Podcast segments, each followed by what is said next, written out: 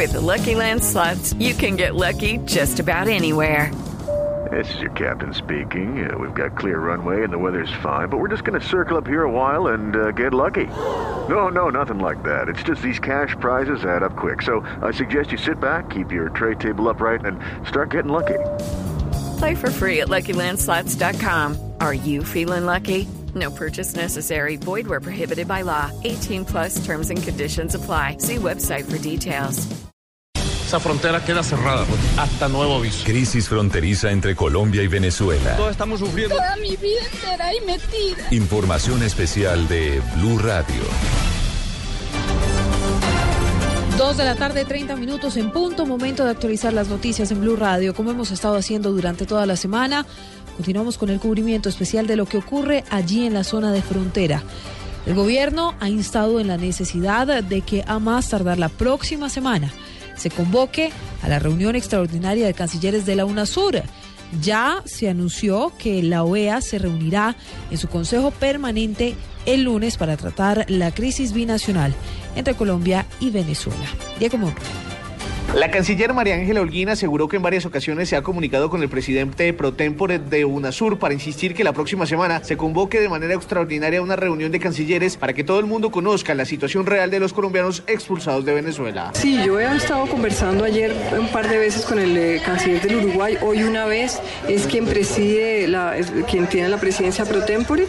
Y entonces ahí eh, ya se ha dicho, yo le he repetido que para nosotros es muy importante que eso sea la semana entrante, es una crisis que sí queremos que prontamente eh, se conozca y eh, vamos a insistir en que esto sea la semana entrante. María Ángel Holguín también reveló que se están adelantando gestiones para que se convoque una reunión extraordinaria de los cancilleres de la OEA. Diego Fernando Monroy, Blue Radio.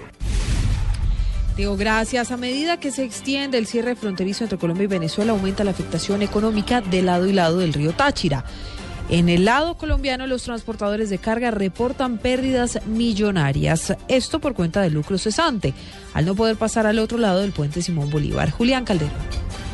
Juan Carlos Rodríguez, presidente de la Federación Colombiana de Transportadores de Carga y su Logística Colfecar, lamentó el hecho de que todavía no haya una solución a la crisis fronteriza con Venezuela, al tiempo que respalda las acciones tomadas por el gobierno en materia diplomática. Asimismo, entregó un preocupante balance de las pérdidas que a diario van creciendo con el sector de transporte de carga inmovilizado en la frontera con el vecino país. La medida en que hemos denunciado la, las pérdidas de, de 100 millones de pesos diarios, nomás en el renglón del transporte sin contar el tema del stand-by que por cada vehículo representa más o menos unos 5 mil pesos por, por, cada vehículo, en un movimiento de 200 vehículos promedio que se están, eh, que se están movilizando en esa zona de frontera. Los centenares de camiones que por día cruzaban por el puente internacional Simón Bolívar hacia el territorio venezolano transportaban productos como carbón, textiles y alimentos, entre otros. Julián Calderón, Blue Radio.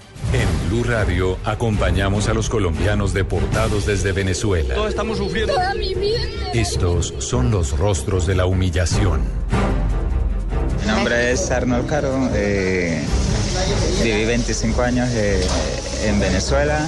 Tengo 33 años.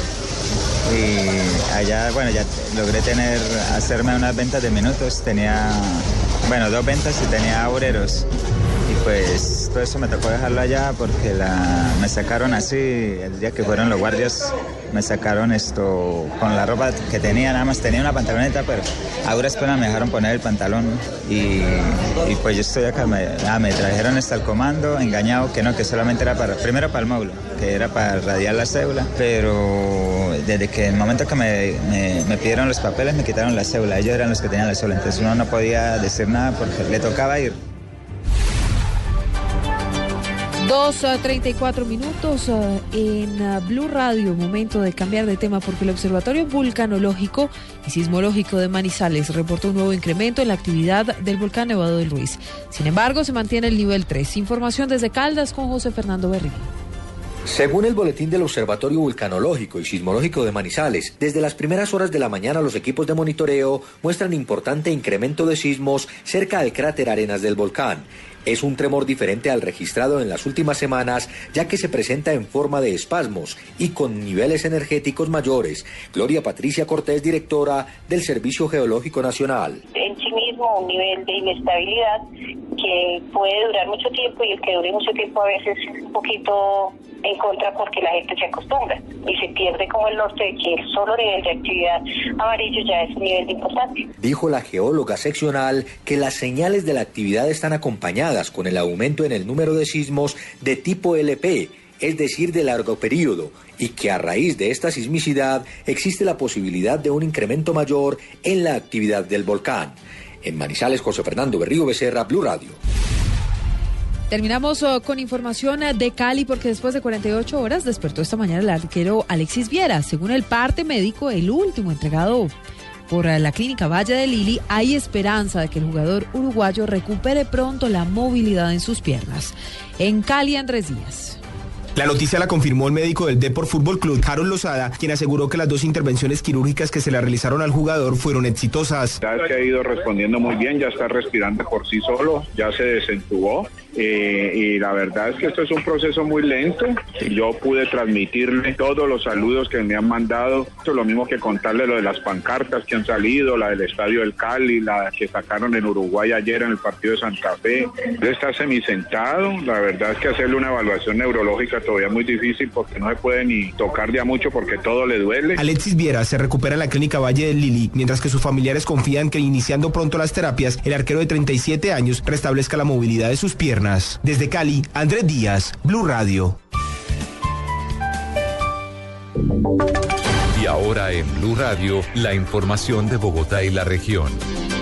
2.36 minutos, a momento de las noticias en Bogotá, fuera de peligro, se encuentran los 23 jóvenes que sufrieron una leve intoxicación por consumir un alimento en mal estado. Camila Correa.